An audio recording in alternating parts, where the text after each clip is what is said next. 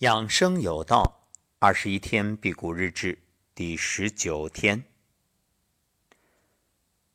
今天又收到了许多听友关切的信息，都在问我还好吗？还好，而且越来越好，真的很好。所以我说，在辟谷当中啊，你要战胜的是两点：恐惧和欲望。对我来说，恐惧早就没有了，欲望呢，不能说没有，但是也越来越淡，越来越少。也许是内心知道还有两天，所以身体今天稍稍有一点感应，就是这个胃啊蠢蠢欲动，就对于食物开始有向往了。前两天是怎么看美食都如如不动，当然向往归向往，并不是说有多想吃。正如我们之前所说，辟谷不是说从此就不吃东西，而是恰恰为了吃得更好，吃得更健康，这是一个根本。所以辟谷啊，它不是自我虐待，它是你明白自己的身体向着好的方向发展。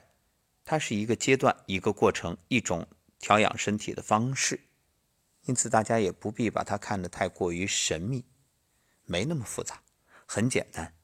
想想看，如果今天是一个生命垂危的病人，插着管子在 ICU 里靠营养液维持生命，那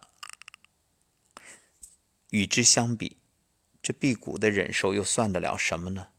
总比那个要好得多吧。两者相比，最大的区别就是一个是被动的，一个是主动的；一个是几乎回天乏力，和死神在拔河；一个呢，主动选择让生命更美好。你选哪一个？所以辟谷真的是成本非常低的一种养生方法。不过有意思的是啊，很多朋友不约而同都给我发来一段链接，题目叫《自然疗法大师死亡，终年五十一岁，用生命验证断食排毒是谬论》。然后问我你怎么看？我说我不看，没必要因噎废食，以偏概全。因为如果你仔细想想的话，那每天死在医院里的人有多少？要说死亡，那死亡率最高的是床上，难道你从此就不睡觉了吗？这个事情啊，绝对不能断章取义，更不能被别有用心的人给蛊惑和诱导，不能被人牵着鼻子走。一定要有自己智慧的判断。那你说不吃饭有没有饿死的？肯定有啊。但这饿死里面你要看，他究竟是出于恐惧，还是说在这个过程当中吃了其他不该吃的东西？比如大家知道以前自然灾害的时候，那可能会吃什么观音土之类的。那还有其他的原因。我们不能把它笼统的都称作是饿死，所以我们要做的恰恰是该拨开重重迷雾，拨茧抽丝，真正去验证它。所以这一次之所以叫科学辟谷，就是全程检测。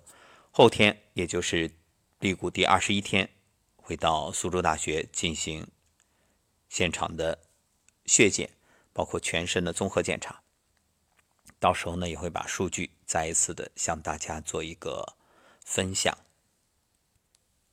这一次真实的感受就是，真的人越来越静了。以前就觉得自己挺宅，很多朋友都说：“哎，看你在台上侃侃而谈，做节目的时候好像也滔滔不绝，平时怎么没话呀？”我说：“对呀，话都在台上或者在节目里说完了。”真的是没话。一个说话多了好气，再一个好像整个人越来越静，越来越空。那么这一次辟谷的体会尤为深刻，为什么？就觉着整个人都可以静下来了。很多朋友告诉我说，站桩啊、打坐啊，最难的就是头脑放空。我现在倒觉着，头脑放空很简单。你要是让我满脑子杂念，我倒不知道该想些什么了。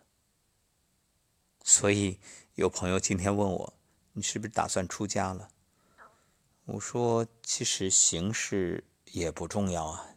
就像幸福村，我命名为心灵道场。红尘俗世，处处皆是修行，所以何必拘泥于那种外在的表现？形式不重要。我每天录节目也是修行啊。也是法布施，然后在这里去探究生命的实相，去感知人体的奥秘，也通过录节目这种方式。首先声明，我录的这个二十一天辟谷日志，不是当做大家的范本，这个我之前就已经声明了，我只是个人探讨，做一个记录。如果您觉得对自己有帮助，可以作为参考。那我很高兴。如果您觉得这个啊狗屁不通、一文不值，那我也尊重您的想法。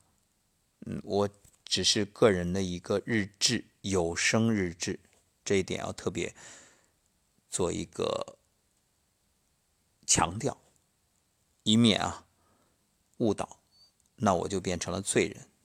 那出发点再好，如果这个事儿最后没有取得好的效果。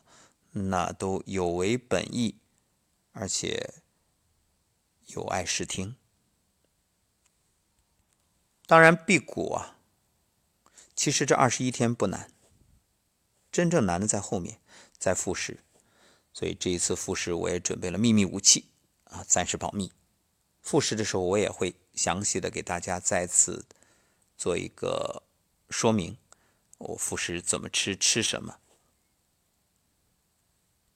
好，那今天就到这里，后面还有一档声音疗愈，录完就要睡觉了，各位晚安，愿你的生命越来越好，愿你我都能为自己的生命负责。